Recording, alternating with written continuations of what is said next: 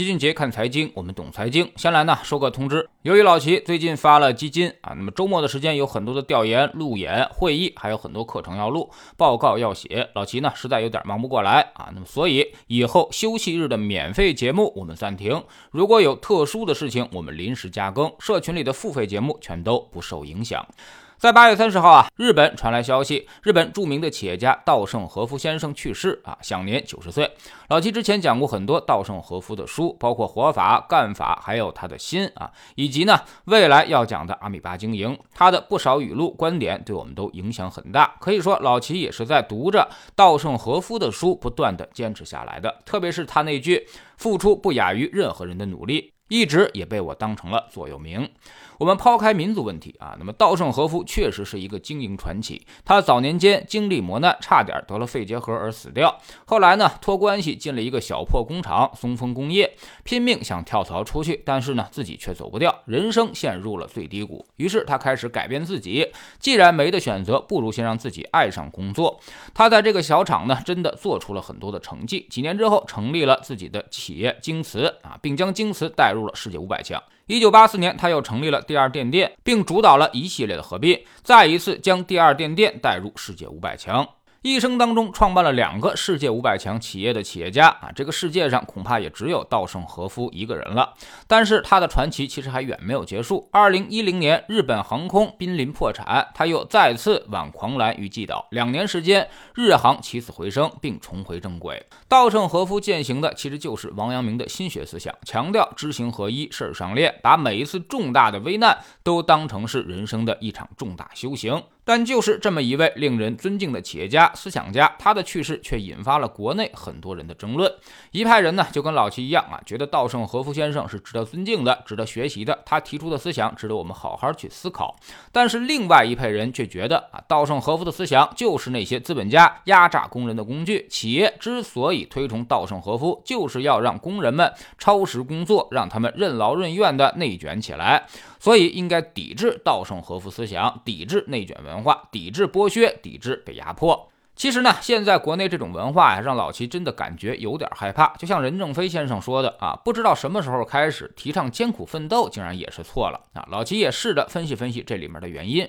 首先就是因为贫富分化肯定是罪魁祸首啊。贫富分化主要呢就是由房地产引起的。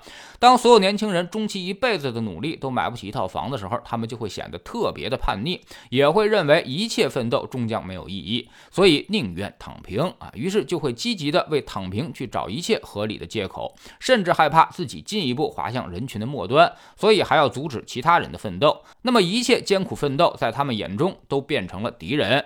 甚至造成了员工和老板的对立，年轻人和中老年人的对立。从根本意义上来说呢，其实还是没买房阶层和买房阶层的对立。其次就是经济增量下来了，在不断做大增量的时候，大家都很容易赚钱啊，只要肯努力就有机会发财。但是当经济进入存量时代的时候，确实机会已经变得越来越少，大家干什么都不容易了。老七身边的一些朋友，前几年的生意呢，也是做的风生水起，这几年全面进入收缩，经济出现了快速的变化。但是人的思维方式一时半会儿呢还转不过来，所以就会特别的沮丧。但是人性呢是不容易在自己身上找问题的，所以总习惯于把问题推给别人，推给社会。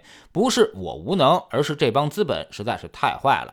这么想，自己也许就能舒服很多。所以刚好有一些坏人借助这种思维情绪，兴风作浪，煽动民粹主义。你们想听什么，他们就说什么，而不管这一切是否是一个正确的价值观，是否有正确的舆论导向。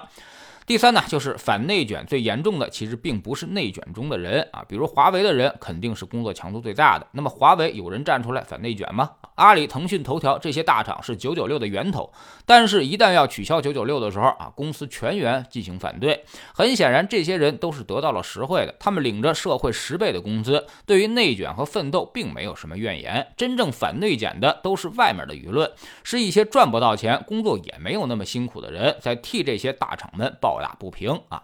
为什么会出现这种现象？说明还是心态上的问题。我这边没机会，你那边还玩命干，那咱俩的差距是不是就越拉越大了呢？所以最好是大家都别干。这种社会风气啊，跟当下的经济状况确实是息息相关。老齐其实也能够理解，但是呢，必须要说点正能量的东西。我们毕竟还处于一个追赶状态，如果没有艰苦奋斗，那新中国也不会成立；没有艰苦奋斗，两弹一星也绝对不会成功；没有艰苦奋斗，四十年改革开放，我们不可能创造出这么大的奇迹。现在混得好的企业和个人，无一例外都有一段极度悲催的、极度艰苦的奋斗历史。即便是那些富二代，他们的父母也都是呕心沥血过的。所以，三代人总要有一代人出去努力，这就是稻盛和夫说的：“付出不亚于任何人的努力。”人活在这个社会上，其实呢，任何事情都是一场排位赛。你在人群中的排名持续上升，你的日子就能够过得越来越好。如果排名持续下降，退到下半区去，那任何一次变革对你来说都会是灾难。所以这些大道理，希望大家能够明白。躺平呢，只能让你舒服一时，后面该吃的苦还会越来越多。人生永远都是平衡的啊，不吃学习上的苦，工作上的苦，那你就要吃生活上的苦了。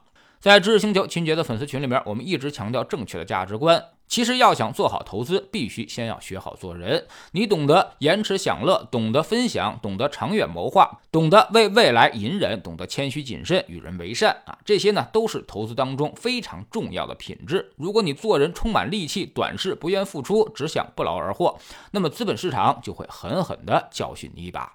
我们总说投资没风险，没文化才有风险。学点投资的真本事，从下载知识星球找齐俊杰的粉丝群开始。新进来的朋友可以先看《星球置顶三》，我们之前讲。的重要内容和几个风险低但收益很高的资产配置方案都在这里面。在知识星球老七的读书圈里面，我们正在讲一本书，下一个倒下的会不会是华为？所有人都想去华为，而华为的基础呢，其实也是那三句话：以客户为中心，以奋斗者为本，长期坚持艰苦奋斗。任正非多次讲话中也提到，西方国家的制裁封锁并不可怕，真正可怕的是大家的懈怠。失去奋斗精神才是不能容忍的。去过华为的人都知道，任正非的态度很明确，愿意去那些艰苦的地方开疆拓土的，那我跟你谈股份，给你谈级别啊。如果不愿意去，那你就只配打工，领基本工资。加入知识星球，找老齐的读书圈，每天十分钟语音，一年为您带来五十本财经类书籍的精读和精讲。之前讲过的二百四十多本书，全都可以在星球读书圈置顶二找到快速链接，方便您的收听收看。苹果用户请到齐俊杰看财经同名公众号，扫描二维码加入。